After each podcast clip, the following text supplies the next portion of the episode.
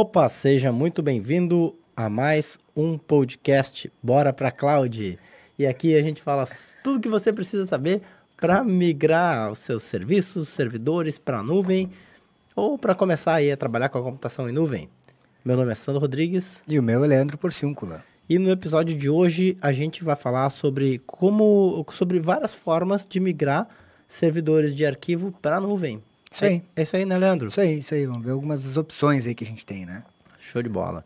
Cara, então eu vou começar até com uma, com uma colocação aqui, que às vezes eu, eu percebo que o pessoal, quando pensa em nuvem, a galera que trabalha com infraestrutura, a primeira coisa que pensa é, cara, meu servidor de arquivo na nuvem. E aí o servidor de arquivo está lá, os, os PCs estão aqui, acessando os arquivos na nuvem, e aí a galera pensa, putz, mas aí meu, o link aqui no Brasil é ruim. Eu acredito que seja por causa disso. O que, que tu acha? É, o, ca o cara normalmente quando pensa em migrar um servidor para nuvem, né? A primeira, principalmente quando é, o cara trabalha com pequenas empresas, né? Então a primeira coisa que vem na cabeça dele é o quê? Servidor de arquivos. E aí ele já monta aquele negócio na cabeça dele. Tá, vai servidor de arquivos, o cara trabalha com arquivo grande, e aí eu vou botar o servidor lá na nuvem, e os arquivos estão aqui, vão estar tá lá, se cair a internet do cara não vai funcionar. Ou se ou se a internet ficar lenta, o servidor de arquivos vai ficar lento. Então o cara pensa, né? A primeira coisa que o cara pensa, e aí já cria aquela barreira na frente dele, pensando, não, a nuvem não vai dar certo, porque a internet do meu cliente é ruim, ou a internet da minha empresa é ruim, então, migrar um servidor de arquivos para a nuvem não vai dar certo. Isso aí é a primeira barreira que vem na cabeça das pessoas quando o cara pensa em migrar um servidor de arquivos para a nuvem, né? Ele está pensando no modelo tradicional, que é pegar o servidor Windows ou Linux, Samba, seja o que for que ele tem hoje no, no ambiente local dele, e pegar aquele servidor e colocar ele na nuvem. Eu já vi, inclusive, gente tentando acessar o, o servidor de arquivos, tentando configurar o servidor de arquivos, tipo, dar um barra barra direto no IP do servidor lá na nuvem, entendeu? Então, é, já vi isso. Então o cara tenta, pensa isso aí como uma migração de um servidor de arquivos para nuvem, o cara pensa nesse formato, né? E às vezes o cara que pensa já um pouco um pouquinho melhor, pensa, ah, vou, então vou ter que fechar uma VPN ou uma conexão aqui para acessar meu servidor de arquivos, mesmo assim o cara quer dar um barra barra lá no servidor de arquivos na nuvem, né? Entendi. Não, então tá. Então já vamos direto ao ponto e vamos pensar assim sobre as formas que tem de, fa de fazer isso. Porque são algumas formas, né? E a gente, aqui durante essa meia hora, acho que dá tempo de falar de todas. Tranquilo. Falar algumas aqui. Eu vou falar de algumas formas de fazer isso na nuvem da AWS, né? né? Porque cada plataforma de nuvem tem o seu, a sua forma diferente de fazer, ou seus serviços diferentes de, de serem feitos, né? Eu vou falar aqui de algumas opções, usando aí talvez dois, três serviços da, da AWS, que a gente consegue migrar um servidor de arquivos desde para empresas micro lá, tipo empresas com três, quatro pessoas, até para empresas gigantes que têm grandes volumes de dados. Então existem algumas maneiras de fazer isso. Legal. Então, bora lá. Vamos falar qual é a primeira maneira. Cara, pensando assim, ó, numa empresa pequena, tá? Vamos falar primeiro do cara lá que tem aquele escritório que ele atende, ou o próprio escritório dele mesmo, que tem, sei lá, 5, 10 usuários, vamos colocar aí. Na verdade, nem vai muito pelo usuário, sim pelo volume de dados. Mas vamos colocar por, por usuário, que acho que fica mais fácil da gente pensar nisso. O cara que tem essa, essa empresa, ele tem um serviço na AWS, por exemplo, que é o WorkDocs. Cara, o WorkDocs, ele é tipo um... Porra, pra galera que conhece aí, vamos pensar num... Sei lá, Google Google Drive da vida, tá?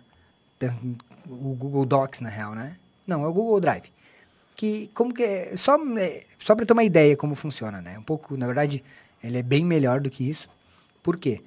Porque com o WorkDocs, vai ter lá cada dessas, vamos botar cinco pessoas. Cada uma dessas pessoas vai ter seu usuário e a sua senha.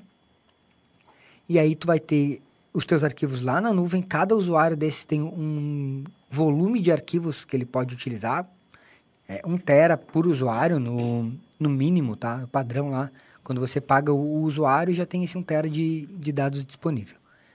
Então, e cada, cada um dentro desse escritório tem o usuário e a senha. E tu consegue lá, com, essas, com esses usuários e senhas, dar as permissões para arquivos. Ah, mas como que o cara vai acessar isso aí? Beleza. tem um, o WorkDrive, que ele fica como se fosse uma unidade mapeada do teu disco. Então pensa, tu vai ter uma unidadezinha lá, como a gente tem no servidor de arquivos normal, né?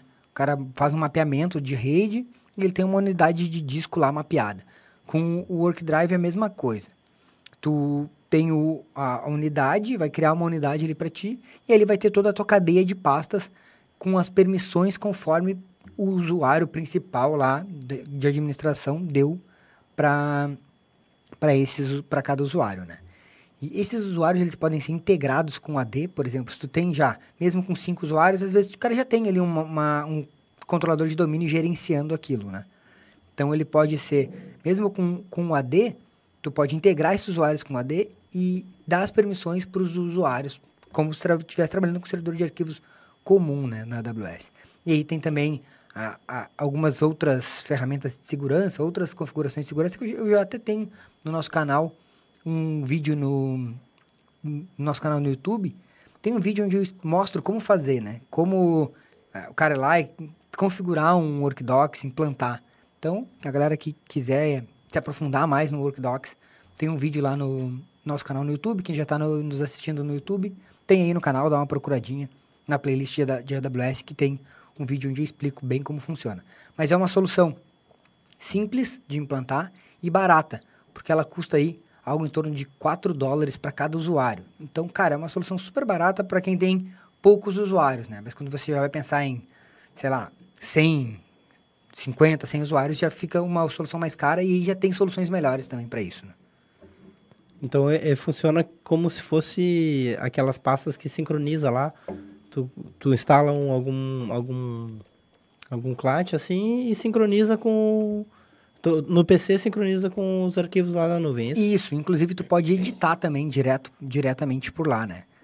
Como, como tu faz no, no Google Docs, lá tem também um, um editor, onde tu consegue editar os arquivos por lá e fazer a parte de colaboração de um, um, um colaborador é, escrever no mesmo arquivo, no mesmo arquivo, e aí você pede para o cara fazer uma correção e tal. Tem toda uma parte, uma ferramenta de colaboração dentro do WorkDocs. E, e por que, que tu falou que era melhor do que outros Google Drive e tal? O que, cara, que tu acha, em que, que aspecto tu acha que é melhor? Uma que o, o, o volume que tu tem ali já sai com um tera disponível, né? Para tu sair utilizando lá. E tu tem ferramentas de. É que na verdade eu não sei no, no, Google Docs como é que funciona isso. não sei se, se o cara paga todos, todos os serviços juntos ou é um separado do outro. Mas lá tu já tem ferramentas que tu consegue é, restaurar arquivos de um tempo depois. Tipo, ah, o arquivo vai para lixeira, não vai.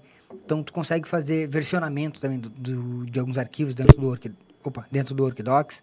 Então, por isso que ele é um, uma ferramenta bem, bem legal, assim. Tem vários alunos usando Workdocs em clientes pequenos aí tá, tá rodando super bem. Legal. E só esse fato de poder integrar com o AD já é, já é legal, né? É. Ele, ele pega as permissões do AD e joga lá pro, pro Workdocs. Não, não. Você consegue, tu consegue pegar. O cara consegue pegar o, os usuários do AD e aí dar as permissões lá dentro, né? Então tu, ele integra os usuários. Tipo, ah, tu tem um usuário no teu AD já. Ou tu cria um AD lá na nuvem. Tem um AD na nuvem, usando AD Connect e tal, mas aí é outro serviço. Tu consegue com aqueles mesmos usuários e aí a partir dali tu dá as permissões dentro do serviço do Workdocs. Ele tu não pega os, as permissões do AD e coloca no Workdocs. Tu só pega os usuários, faz a integração de usuários, mas o permissionamento tu faz lá dentro. Entendi, legal. Mas, mas tu, tu não precisa ter um AD, tu não precisa nem ter um usuário criado. Tu pode pegar assim, simplesmente, ah, vou pegar esse, criar um usuário agora. Tu manda um e-mail pro cara com, com um link, só cadastra o e-mail do cara, envia para ele e através daquele link ali ele já vira um usuário, entendeu? Então tu não precisa ter um AD, ter toda uma, uma criação de usuários. Não, tu pode pegar um e-mail que o cara já use e pega aquele e-mail lá, corporativo, ou seja o que for, e já cria um usuário a partir daquele e-mail. É mais, às vezes é mais fácil, né? Ah, entendi. Legal. Então, na tua opinião, é mais uma solução para empresas menores? É, eu penso que para empresas menores, porque para empresas maiores tem soluções que são mais são melhores assim, mais baratas e melhores, até porque não precisa mexer em infraestrutura local, né? Então, é, são ferramentas bem mais robustas.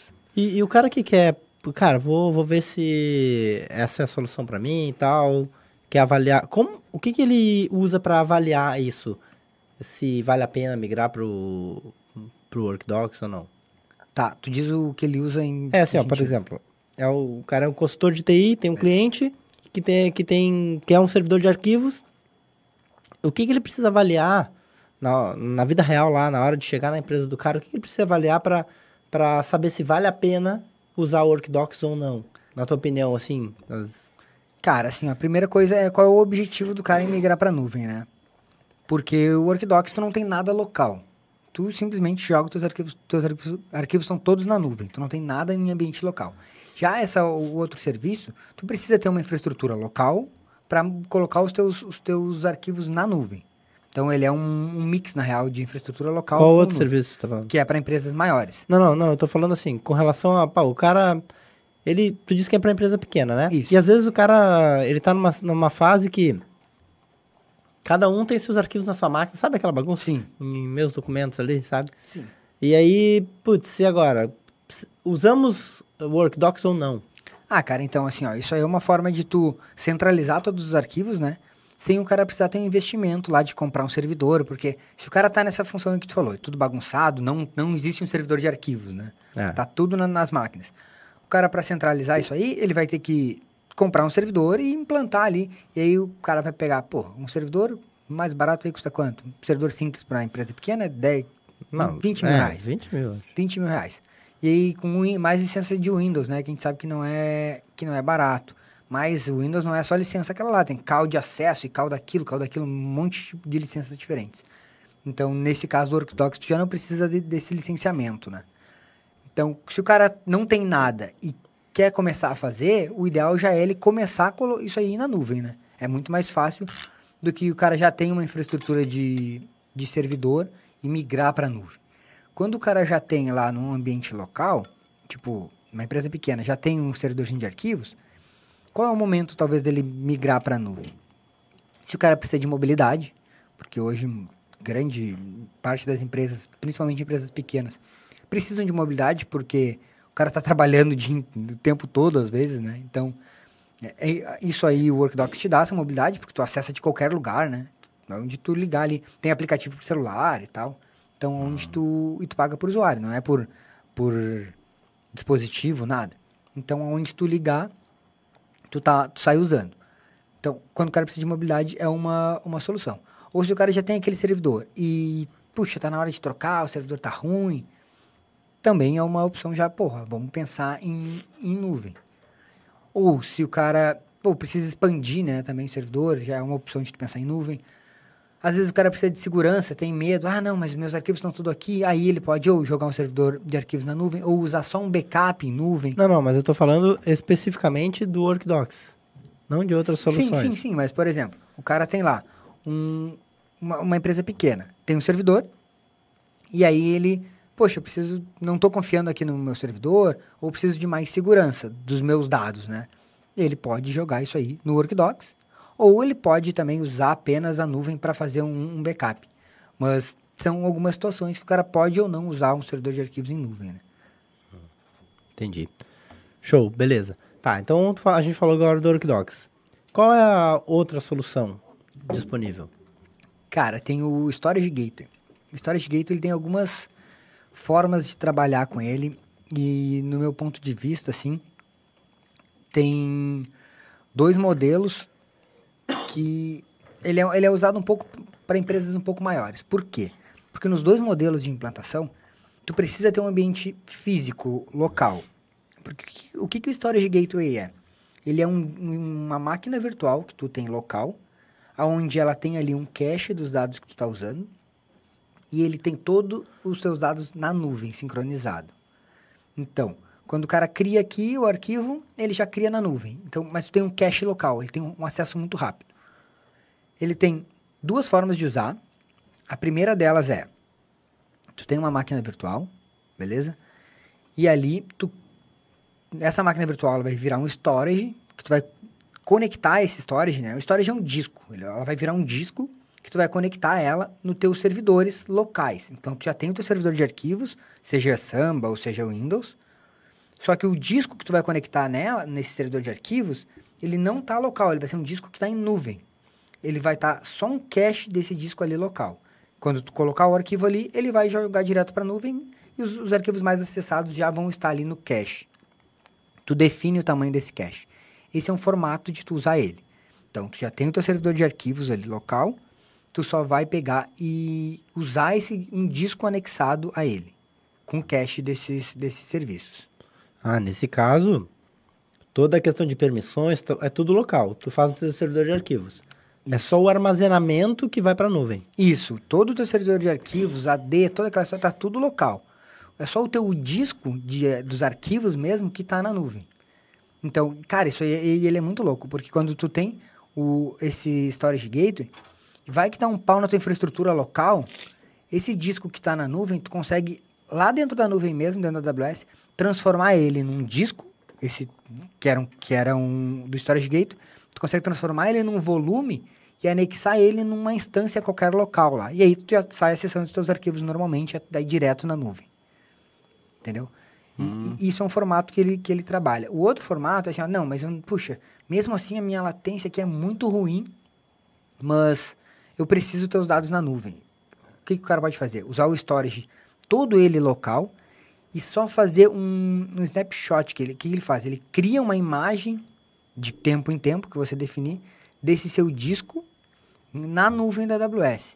Então ele está sempre criando uma imagem. Os dados vão continuar local, ele vai criar uma imagem desse volume, desse disco lá na nuvem.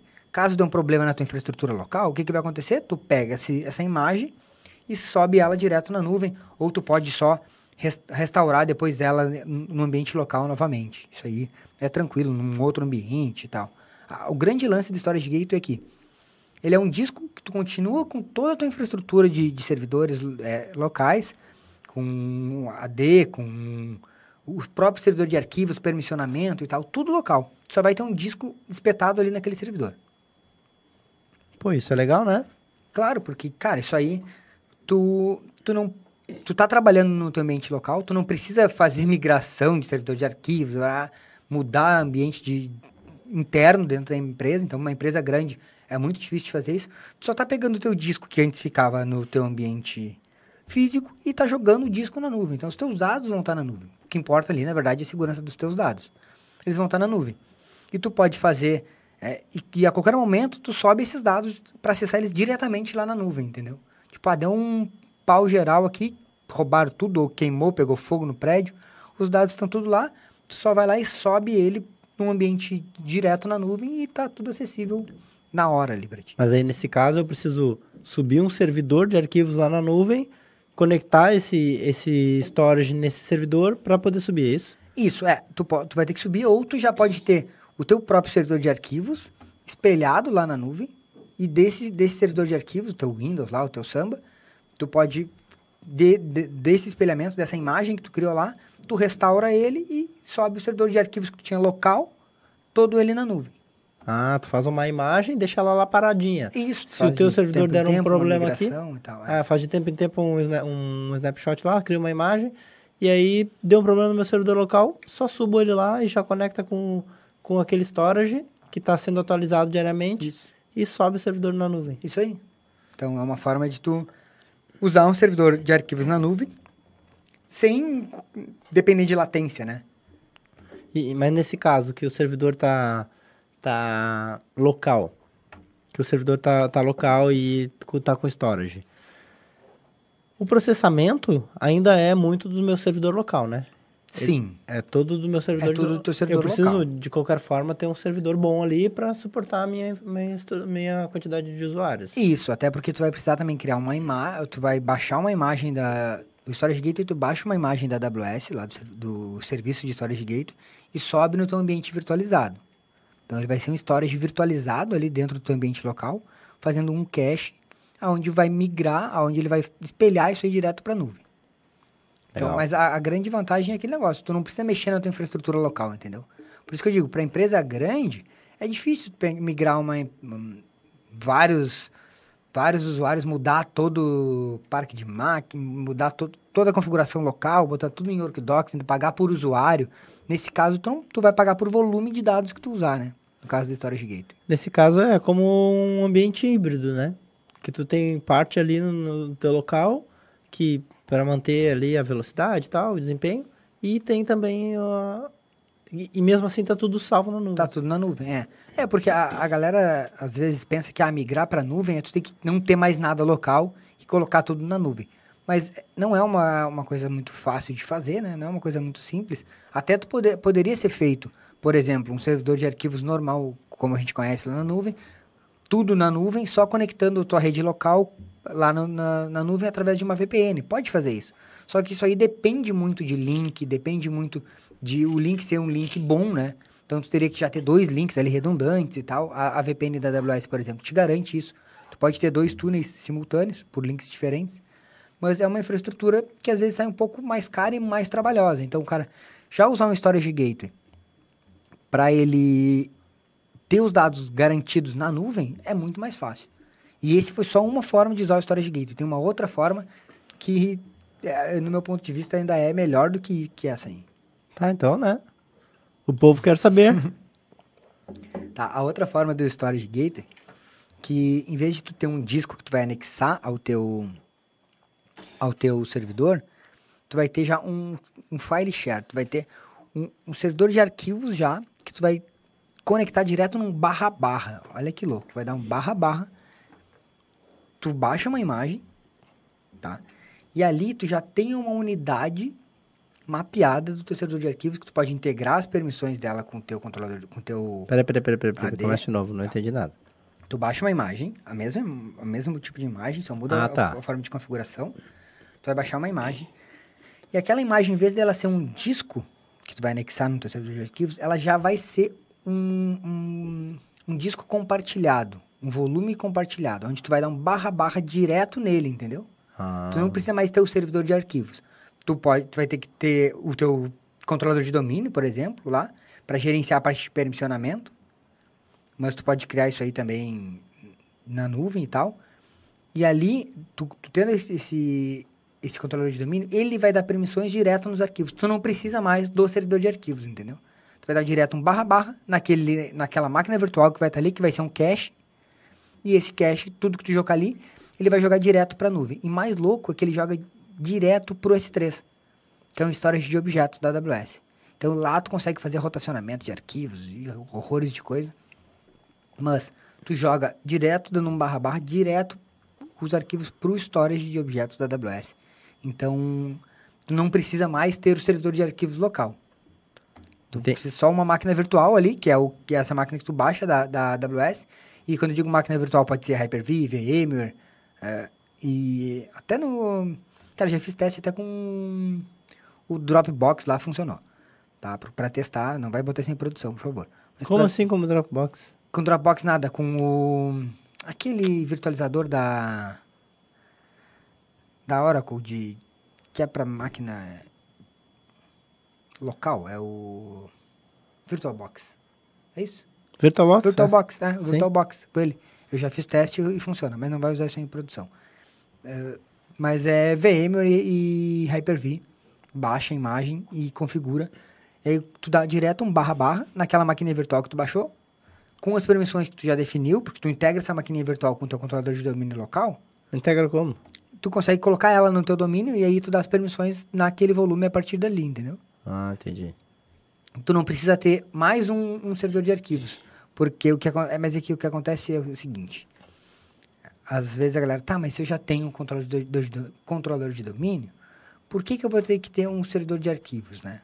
Porque às vezes as pessoas usam junto, né? O servidor de arquivos e o controlador de domínio. Uhum. Isso aí eu já vi muita gente fazer isso aí e depois o cara acaba se arrependendo porque precisa reinstalar um e o outro serviço tá ali junto. Claro. Normalmente tu separa, né? Servidor de arquivos é uma coisa e o controlador de domínio é outra, ou, outro servidor, né? Até porque o servidor de arquivos talvez precise de processamento, de um nível de processamento que o controlador de domínio talvez não precise. É, e armazenamento. Então, normalmente tu cria uma maquininha virtual lá pro AD e uma, e uma outra para servidor de arquivos e tal.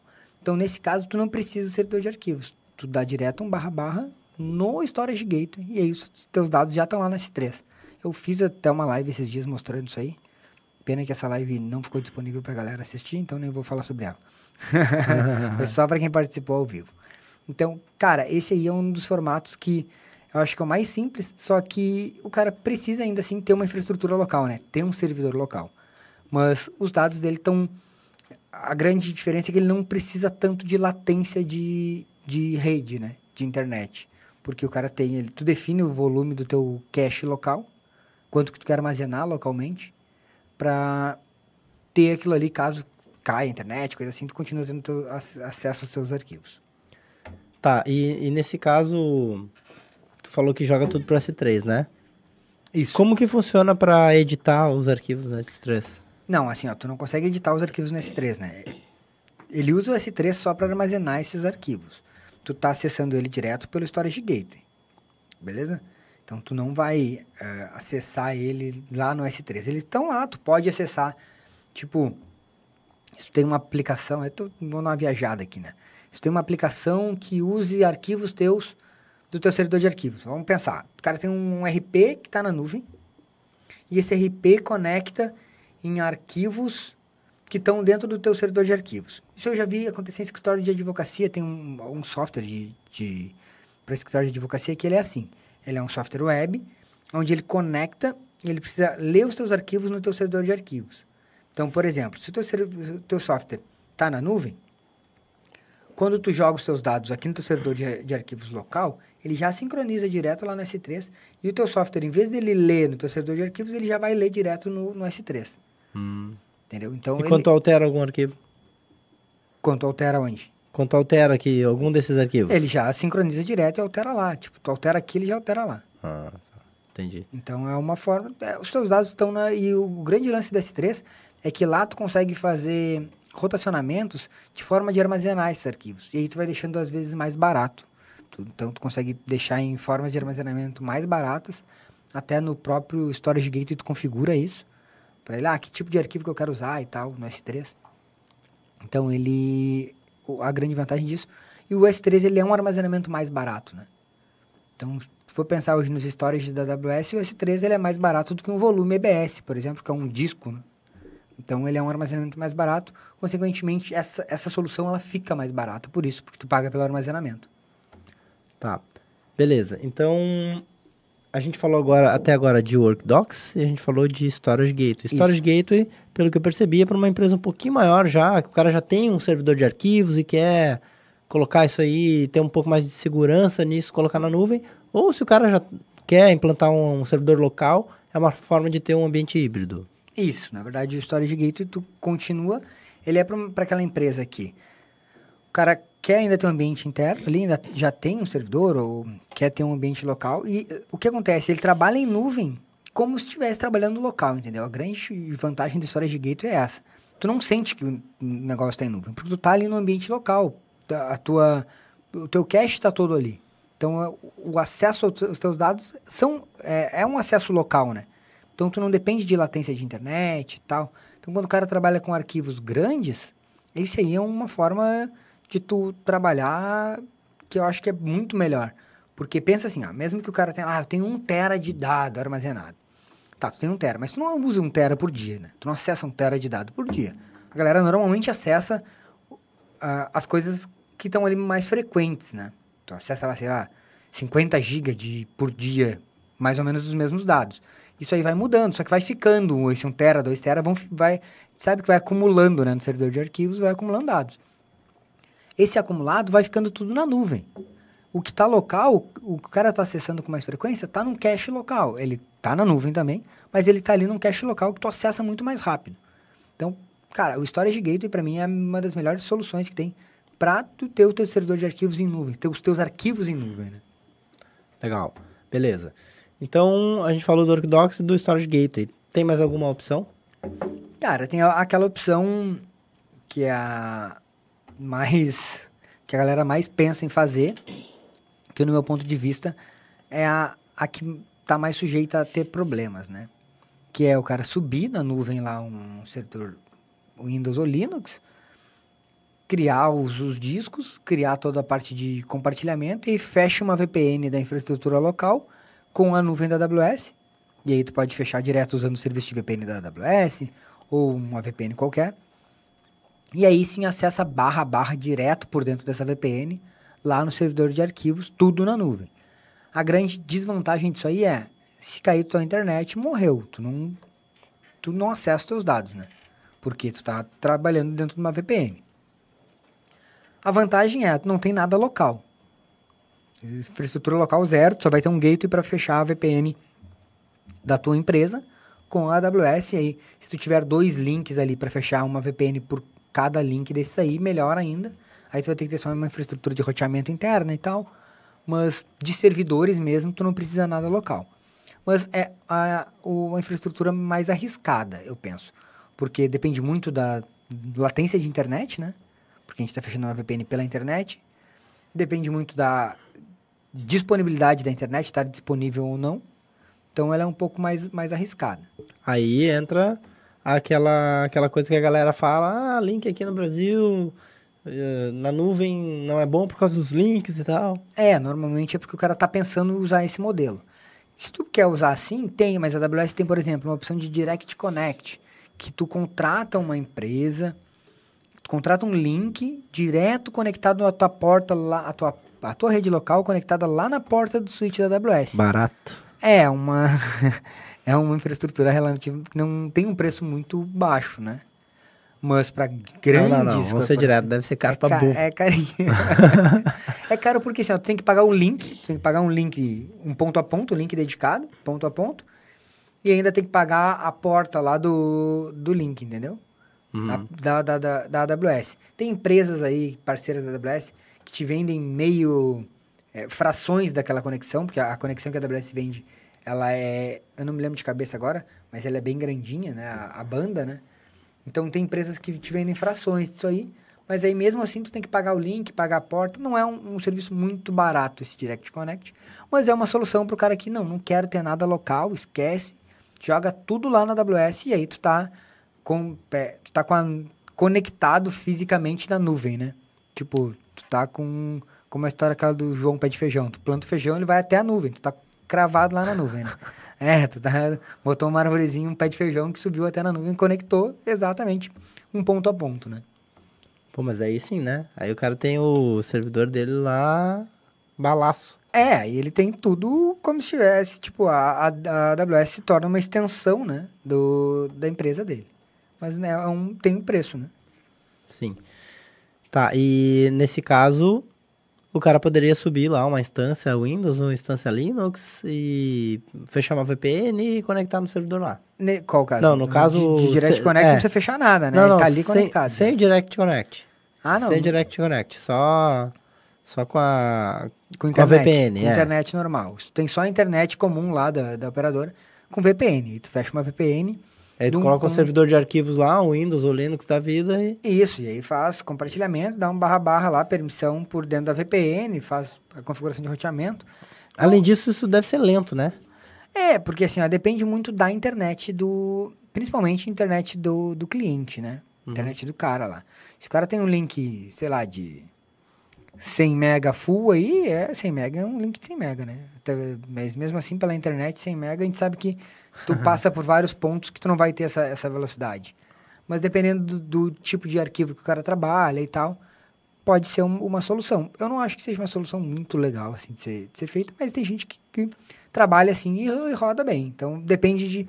Aí tu vai ter que estudar mais o ambiente, né? O que, que o cliente trafega, o que que... é, Porque tu não vai poder também deixar o cara em cima de um link só. Aí tu vai ter que ter dois, né? Fechar duas VPNs. Porque tu não vai confiar em cima de uma operadora todo, todo o processo da empresa. Então tu já vai ter que ter duas e tal. E aí sai, acaba saindo uma, uma solução. Tu acha que às vezes que é mais barata, mas acaba sendo uma solução mais cara. Entendi. Bom, beleza. Então a gente falou sobre o Storage Gateway, a gente falou sobre o Workdocs e falou sobre essa enjambração. É, o Storage Gateway nos dois modelos, né? De disco, de volume, né? E de, de servidor de, de file mesmo, de arquivo compartilhado. de Servidor de arquivos compartilhado. Então, o Storage Gateway eu ainda penso que é a melhor solução aí nesses dois, nesses dois casos. É, talvez para o cara que é pequeno e ainda não tem servidor de arquivos, ele teria que implantar um servidor de arquivos e depois colocar o storage gate. Então, para esse cara, talvez o Workdocs seja uma boa opção. É, com certeza. Não, pro cara que é pequeno, o Workdocs vai lá paga por usuário, né? Ah, são quantos usuários? 10. Ah, paga por cada usuário e coloca os caras conectados ali, beleza, sai todo mundo trabalhando e mobilidade, acesso de tudo que é lado, tu tem a, a- o, todos os benefícios de um servidor de arquivos em nuvem, sem ter nada local. Aí o cara pode ter lá um linkzinho de, de internet qualquer, notebook, tchau, vai embora, onde ele sentar, ele trabalha, pega no celular, trabalha e Legal. acessa, edita arquivo de doc direto pelo browser e tal. Show. Tá, e tem alguma outra opção de servidor de arquivos? Cara, tem essas aí, não, assim, ó, teria também como tu pegar e tem, na verdade são várias soluções, né? Através de uma VPN, tu pode, em vez de subir um servidor de arquivos, tu pode conectar um FSX, que é um disco de para Windows, que tu conecta esse disco direto no teu servidor também com barra barra, entendeu? Então tu poderia usar isso aí, mas também é precisar de uma VPN, porque tu não consegue usar isso aí fora da, da AWS. Então existem algumas, existem várias soluções que tu pode criar em cima, em cima de todos os serviços. A AWS hoje tem 160 e poucos, 165, 66, depende do, do dia que o cara tá ouvindo esse podcast. Cada dia aparece um serviço novo. Tem 160 e poucos serviços aí para você ir trabalhando com eles, né? Para o cara ir trabalhando e vendo qual é a melhor solução. Então não existe, ah, fazer esse ou esse ou aquele. Tem várias soluções, você tem que entender o ambiente do cliente, entender o que, que o cliente tem, para ver qual é o melhor modelo para implantar naquele, na, na- a melhor solução para implantar naquele cliente, né? Entender também né, o, ta- o tamanho do cliente, quanto ele tá, quanto ele pode investir né, nessa solução também. É, entender qual é a real necessidade, por que, que o cara quer usar a nuvem, por qual, o que, que o cara pensou quando ele quis colocar um servidor de arquivos na nuvem, né? Isso aí é, eu acho que é, é o mais importante, porque às vezes tu inventa uma coisa que, ah, não, vou botar storage gate, mas o que o cara queria mesmo é poder editar os arquivos dele pela, pelo browser, tipo, não dá, né? Então, depende, tem que entender qual é a real necessidade para ver qual é o melhor modelo que, que encaixa. Tu pode usar o Workdocs tranquilamente para 100 usuários, não estou dizendo que não pode. Suporta, funciona, pode ser. Mas tem que ver se é a melhor solução ou se tu pode usar alguma outra solução que seja melhor, né? Entendi. Show de bola. Cara, e o, pra galera que tá pensando em, em começar a explorar essa coisa de servidores de arquivo na nuvem aí, tem alguma, alguma coisa que tu falaria? Cara, o que eu tenho para falar é assim, ó. Esquece o negócio de link ruim, tá? Que isso aí não é problema, é desculpa para não fazer as coisas. Então, link, link ruim não é um problema para para nuvem. Existem existem soluções para todos as, as- os cenários. Tem que conhecer as soluções que existem para ver qual é a melhor solução que se encaixa no cenário. Então, quando alguém fala alguma coisa ou você vê uma oportunidade, entenda realmente qual é a necessidade, né, do, do cara naquela, naquela oportunidade ali que tu viu, ou da tua empresa, ou não, não queira enfiar um servidor de arquivos no, no cliente só porque tu acha que a nuvem é bonitinho. Tem que ver se o cara realmente tem a necessidade, se vai agregar alguma coisa para ele, né, para a empresa.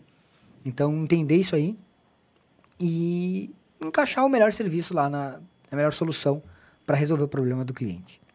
Show de bola. Beleza, então. Esse foi mais um podcast Bora pra Cloud, que vai estar disponível aí, que já deve estar di- disponível no Spotify e todas as plataformas de podcast do mundo. É, exagerei. Quase todas. É. Falou então? Fechou? Falou, galera. Valeu. Valeu, valeu. Até a próxima. Até.